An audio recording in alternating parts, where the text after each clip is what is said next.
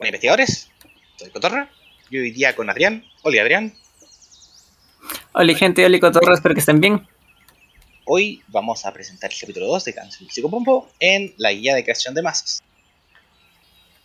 Sí, una guía que se estaba haciendo esperar un poquito. Eh, y es investigadores nuevos, esto, intermedios y experimentados quizás si es que quieren tener algún idea cómo podrían eh, crear mejores mazos o hacer mazos más funcionales. Obviamente Cotorra y yo no somos expertos ni los más mejores del mundo mundial, pero sí nos defendemos al momento de crear mazos, así que aquí les traemos nuestra pequeña guía, nuestro aporte chiquitito. Exacto. Ya, ahora al disclaimer de la, del capítulo. Ok, eh, Canción del Psicopompo no se responsabiliza por el uso indebido de esta guía. Arkham Horror LSG es un juego cooperativo y como tal debe primar la diversión de todos los jugadores que participan en la mesa. De haber diferencias recomendamos que todos realicen una acción de negociar. Y sí, es un disclaimer chiquitito. Y sí, como dice allí, eh, la idea es que todos, y en general todos los juegos, ¿no? Que todos los que estén participando se diviertan. Así que no intenten hacerle... Eh, la, la guerra en... en sufrir haciendo más o, perfecto, mucha diferencia. La gente. Ok. Exacto, así que sí, así que llévense todos bien y que todos estén de acuerdo y todo chido y todo chévere. Todo bonito, todo panza. Entonces, yes, entonces, ¿cuál es nuestra guía, Cotorrito? La pregunta principal, ¿cómo construyo un mazo en Arkham Horror LSG? Bueno, esta guía consta de cinco pasos un par de lecciones ahí que uno puede realizar. Después, dos pasos importantes de para montar el mazo, finalmente evaluarlo y quedarse con eh, un buen mazo o irlo puliendo eh, después de después de probar. Eh, exactamente. El primer paso en sí es cuántos investigadores son, que después de eso ya puedes llegar al segundo paso y, y poder elegir tu rol e investigador. Eh, luego de esto ya, como dijo Cotorra, agregas todas las cartas que quieras llevar. Después de eso, retiras todas las cartas que sean redundantes y o sean caras. Y finalmente, en el quinto y último paso, vas a medir, entre comillas, ¿no? Medir o verificar, mejor dicho, la eficiencia de tu mazo. De, que uno eh, como con las cartas que, tiene el mazo. Exactamente. Y después de este quinto paso, ves las cartas que te sirven, las que no, y regresas al paso 3, que agregas las cartas, eh, luego paso 4, retiras y luego vuelves a testear si es que deseas. Eh, así hasta que puedas pulir tu mazo y una vez dices que ya está bien, está todo genial o ya estás cómodo con el mazo, ya tienes tu masito formadito. Pero obviamente no les vamos a dejar solamente con estos cinco pasos así en general, sino que les vamos a explicar un poco más de cada uno eh, de estos pasos. Exacto, Reancito. Ahora vamos a la primera parte del mazo de la, construcción de mazo. La primera, exacto, la primera parte de la construcción de mazo. ¿Cuántos investigadores son? Y elige tu rol investigador. Eh, dependiendo del número de investigadores, se habilitan algunos roles y otros se desaparecen. Mientras sean menos jugadores. Eh, es importante esto porque, porque los roles por sí solos no, no son nada y deben ir como eh, acompañados de, un investigador particular que les dé algo de soporte, ya sea con su construcción de mazo o con su habilidad. ¿Quieres hablar de los roles, Adrián? Eh, bueno, primero mencionar la primera pregunta, que en cuántos investigadores son. Sabemos que Arkham es un juego de 1 a 4 jugadores en una sola mesa, obvio. Y eh, si es que son un solo jugador, el rol que se le habilita y que debería al menos hacer es el rol de generalista. Eh, luego, si es que son dos jugadores, ya pueden ser generalistas, se habilita el de buscapista y el de maneja enemigos, si es que ya son tres jugadores o cuatro ya tienen todos esos roles, más el rol de apoyo. Que ahorita eh, Cotorra nos va a mencionar de qué trata en general cada uno también. Ya, el generalista busca pistas y maneja a los enemigos con solvencia. O sea, puede hacer de todo. Es por eso eh, que este rol es el único que está en tú solo, cuando se puede eh, solo un, investigador. Claro, porque tú solo tienes que hacer todo. Así que... Tienes que ganar la partida por ti solo, no hay nadie más que te acompañe. Eh, de dos jugadores abre el buscapistas y el maneja enemigos, que usualmente van juntos, tanto eh, físicamente como, como en el juego como en el juego de por sí en el rol y mecánicamente. mecánicamente. El buscapistas como su nombre lo dice encuentra pistas para todo el grupo. Se enfoca solamente en eso buscar pistas nada más. Y el maneja enemigos por su contraparte. Solamente se dedica a manejar los enemigos ya sea derrotándolos o evadiéndolos o alejando, impidiendo y generar. Según, según las mecánicas que, que implementa el paso. Que tengas. Ajá, cancelar ataques, lo que sea, pero esa es la idea. Y el, como último rol, que se habilita de 3 a más jugadores, está el de apoyo. Es un rol que te permite habilitar a otros investigadores para que consigan maximizar su eficiencia personal. O sea, la eficiencia de otros investigadores al momento de, de jugar. De cumplir su rol. Ya sea robando cartas, dando recursos, eh, apoyando las acciones. exacto, acciones, apoyando las pruebas de habilidad, etc.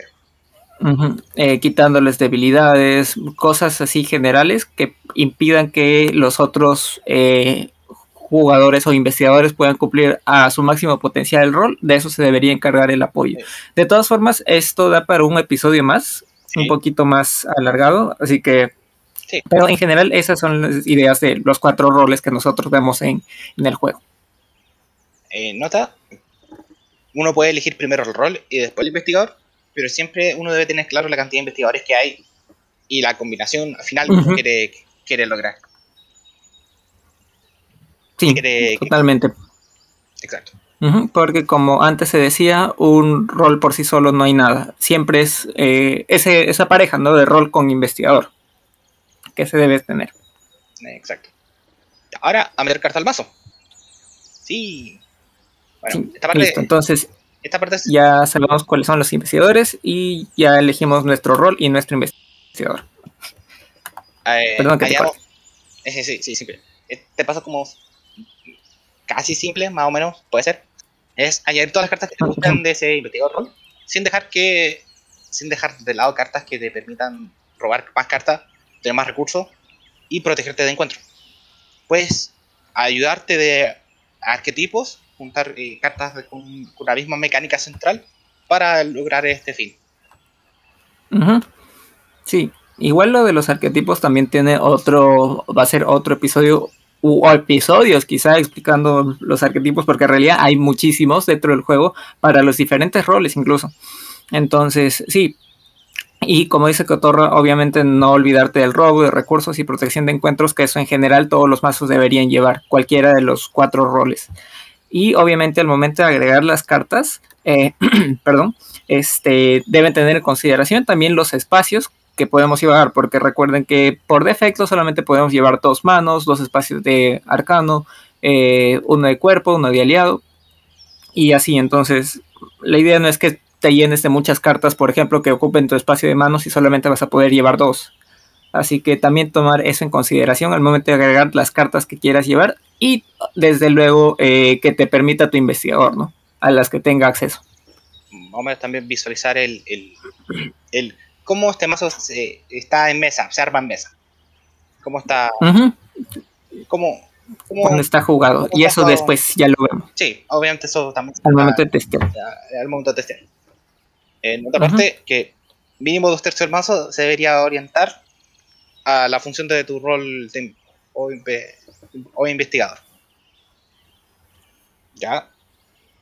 Si eres eh, busca pistas, mínimo el dos tercios de tu mazo deben ser cartas que te sirvan para encontrar pistas, o bien que te ayuden a pasar pruebas para encontrar pistas eh, aquí viene la otra, la otra parte, eh, no tengas 20 cartas de daño o que hagan solamente daño o pistas.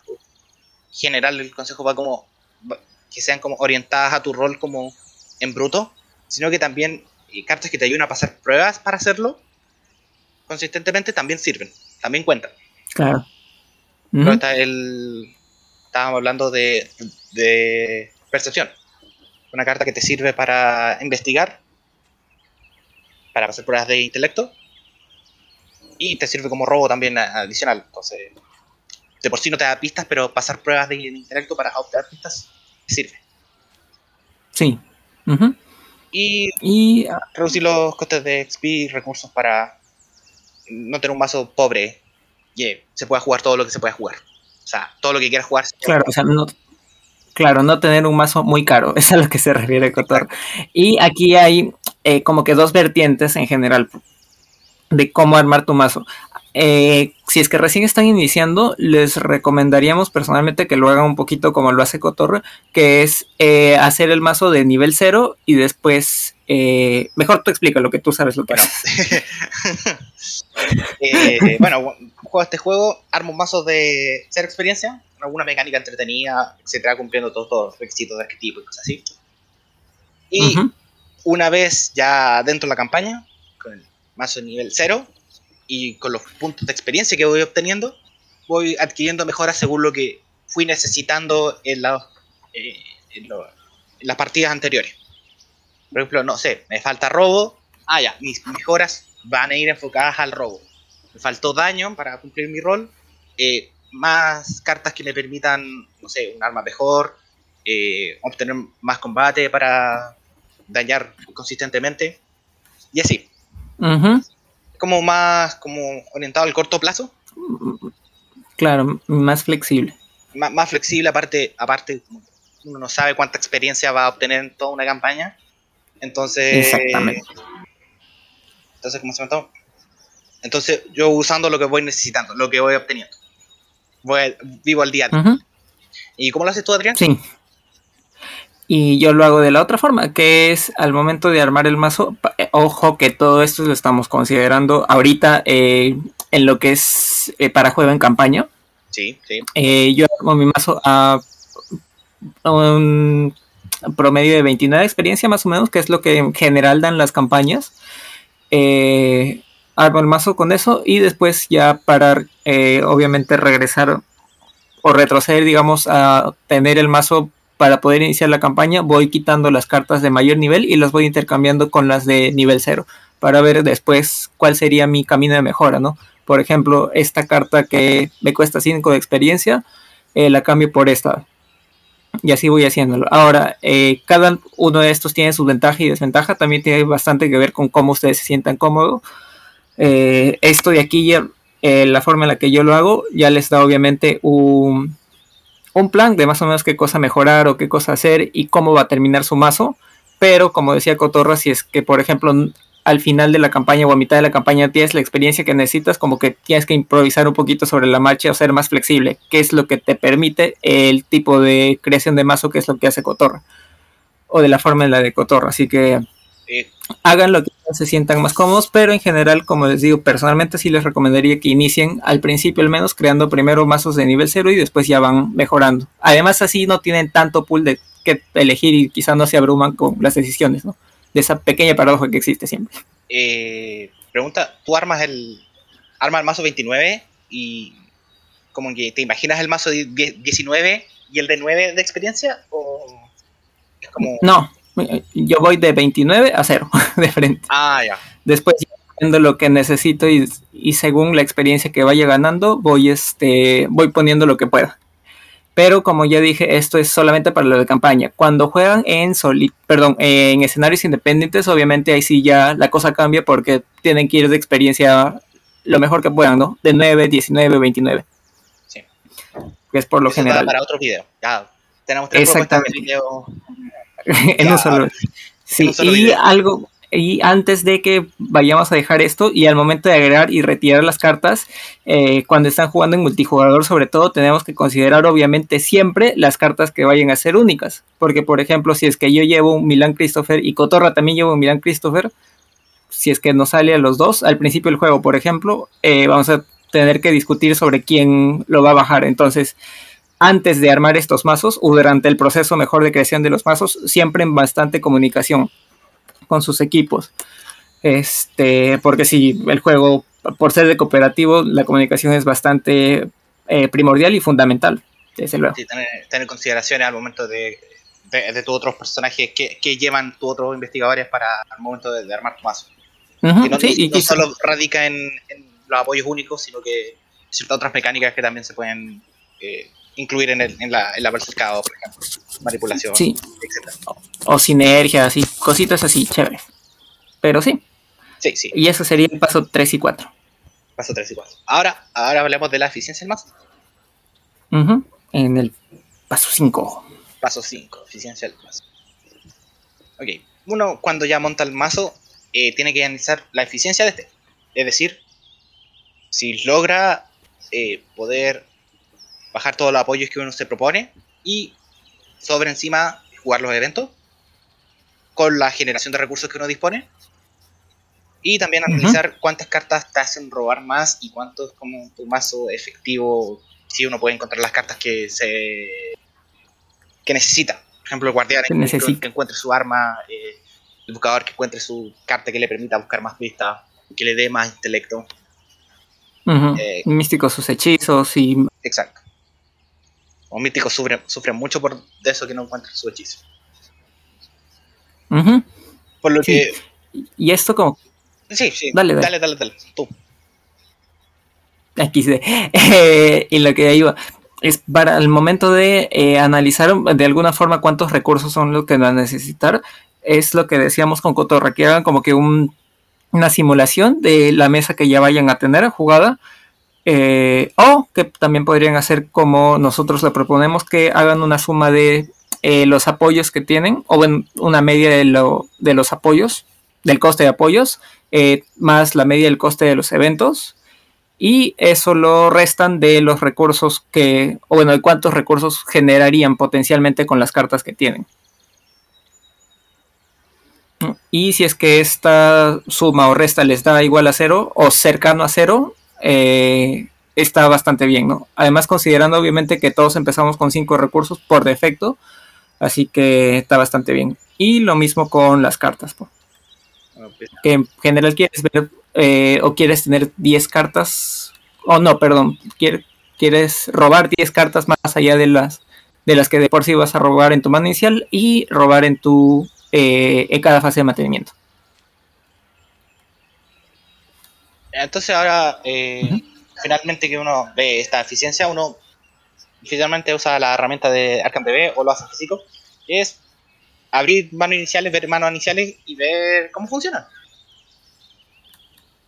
Eh, robar cinco cartas, eh, verlas, decir que, con qué cartas me gustaría empezar mi, partida, jugarla inmediatamente, y qué cartas de verdad me gustaría verlas después y cambiarlas. ¿Sí? ¿Sí? Sí. ¿Cuántas, cuántas veces y... lo haces? Como 5, 6, 7, 8, 10 veces. Yo, y yo al hacer pruebas de mano inicial lo hago 10 veces. Este, y parte de estas pruebas de mano inicial es como que jugar mi primer turno o decir, ya con esta mano eh, y teniendo los cinco recursos, voy a jugar esta carta, voy a jugar esta carta y mi tercera acción va a ser esta. Entonces, como que mentalmente haces este ejercicio de cuál sería tu primer turno con tu primera mano inicial. Y eso lo hago 10 veces, más o menos. Y a cada una de esas veces le pongo como que, no una puntuación, sino le digo que me gusta, está como que más o menos o no me gusta. Y si es que más de la mitad está de más o menos para arriba, o sea, 6, claro que desde esas 10 veces que 6 estén más o menos o mejor, eh, pues yo considero que ya está bien mi masito. Pero no es solamente eso. ¿Qué más piensas? Eh, no, lo de probar el mazo en sí, en un escenario. Ah, sí, por supuesto. Probar, probar, probar el mazo en distintos escenarios. ¿Qué escenario recomiendas para probar tu mazo? depende de la Claro, depende de, eso, de la experiencia que tengas. También depende de los escenarios que tengas. Pero eso es lo más importante. Sí. Ah, bueno, si es que tienen este TTS, Octagon o lo que sea virtualmente, ya tienen todos. Pero si es que tienen solamente o están limitados por lo que tengan en físico, ya que todos empezamos con la caja base, el escenario de máscaras de medianoche es bastante bueno para poder probar su mazo. Y cosa que sí pueden ver al momento de pilotarlo y de jugarlo en sí, qué cosas sí están funcionando, qué cosas no, qué cosas ya son redundantes. Y de nuevo, eh, regresar a la, al paso 3 y al paso 4 para poder agregar algunas cartas que les estén faltando, retirar algunas cartas que ya, que quizá, como decía, sean redundantes, estén sobrando o sean muy caras al momento ya de poder jugar su mazo en sí. y lo van viendo. Además, ese mazo te da, o sea, ese, no, ese mazo, ese escenario te da como un rango de, de como éxito. éxito. una nota. ¿no? como una nota, según la cantidad de sectarios que uno puede. Spoiler del escenario. Lo siento. Eh, según la cantidad de sectarios que uno puede sacar. Si uno está como con dos, tres, creo que uno está bien con el, con el mazo. Sí. Sí, sí. Eh, la mitad estaría bien. Y más bien, yo diría que si, al menos personalmente siento que comprobar tu mazo una o dos veces en un escenario, yo creo que ya estaría suficientemente bien. Y si es que ya tienes pues la campaña que quieres jugar, eh, jugar alguno de los escenarios de esa campaña probando tu mazo, pues sería mejor cosa que puedes ya orientar tu mazo directamente a la campaña que vayas a jugar, si me dejo entender. Si ya la has jugado anteriormente, si no es como jugar el capítulo final antes de... Claro, obvio, eso sí, no. La presidencial es chévere. Y ya, si es que ya estaría todo listo, ya has probado tu mazo, ya te sirve, ya te sientes cómodo, eh, pues felicidades, ya tienes listo tu mazo. Has creado tu masito de Arkham, único, tuyo e inigualable. Dependiendo de tu cantidad de, confianza, puedes publicarlo en Arkham DB también, mostrarle a, todo el mundo qué tan lindo y hermoso tu mazo es. Y escribir guías, pero eso depende mucho según como quieras, como veas tuyo. Sí, obviamente. Y desde luego también la comunidad siempre eh, está ahí dispuesta a ayudar al momento de crear mazos, de recomendar alguna que otra carta, combo, sinergia, lo que sea que pueda salir. Así que tampoco tengan miedo de estar publicando, preguntando eh, a los demás qué cosa opinan, qué piensan. Eh, o incluso si es que no se sienten tan cómodos quizá creando mazos, copiando mazos de Arkham DB, tampoco hay nada de malo en ello. La idea es que, como dijimos al principio, este, se diviertan con el juego el parte importante del juego es armar mazo. hay gente que le dedica una partida, una sesión de juego a armar sus mazos. Como antes de jugar el primer escenario de, una campaña, eh, uno arma sus mazos. Como que es una, partida completamente distinta, uno arma su mazo. Como la, primera sesión de juego. Sí, y es bien loco. Eh, pero sí, y eso sería en general los cinco pasitos cortos, relativamente cortos, que estarían realizando eh, para poder tener su masito bien lindo, bien bonito y todo panzón. Sí, entonces aquí llegamos al final de, esta guía. Eh, próximamente vamos a estar hablando de otras cositas. Se vienen cosas. Quiero hacer cosas. Se vienen cosas. Sí, hay, muchas ideas para hacer cosas. Eh, falta tiempo, tiempo siempre falta, pero ya estamos. Y como siempre, si es que tuvieran alguna duda, comentario, sugerencia, lo que sea, va a ser bastante bienvenido. Eh, ya sea a través de los comentarios de YouTube, de eh, que nos escriban, yo que sé, al Telegram de cada uno. No sé si es que Cotorra tú les das la confianza, pero al menos a mí sí, o por Discord. Eh, a mí me encuentran en todos lados como en Jopec, así que no hay problema. Estamos por ahí en Discord, en Telegram, estamos en ciertas comunidades muy lindas, preciosas. Estamos ahí spameando siempre con reglas, ayudando a la gente a disfrutar más del juego que nos apasiona mucho. Y, y eso, eso. Eh, se me cuidan, lo queremos mucho. Si llegaron a esta parte del video, si están pensando en hacer su mazo nuevo, sí, qué lindo, qué lindo que lo hagan, hagan su mazo, ojalá lo compartan. Sí, sin miedo, gente. Sin miedo. No le teman el éxito. Uno vive y aprende. A prueba y error, error. Nadie nace perfecto. Yes, así es. dejamos hasta aquí. Y nada. Se me cuidan. Chaucito. Muchísimas gracias, gente. No se olviden tomar agüita. Eso, Chaucito. mucha agua. Adiós.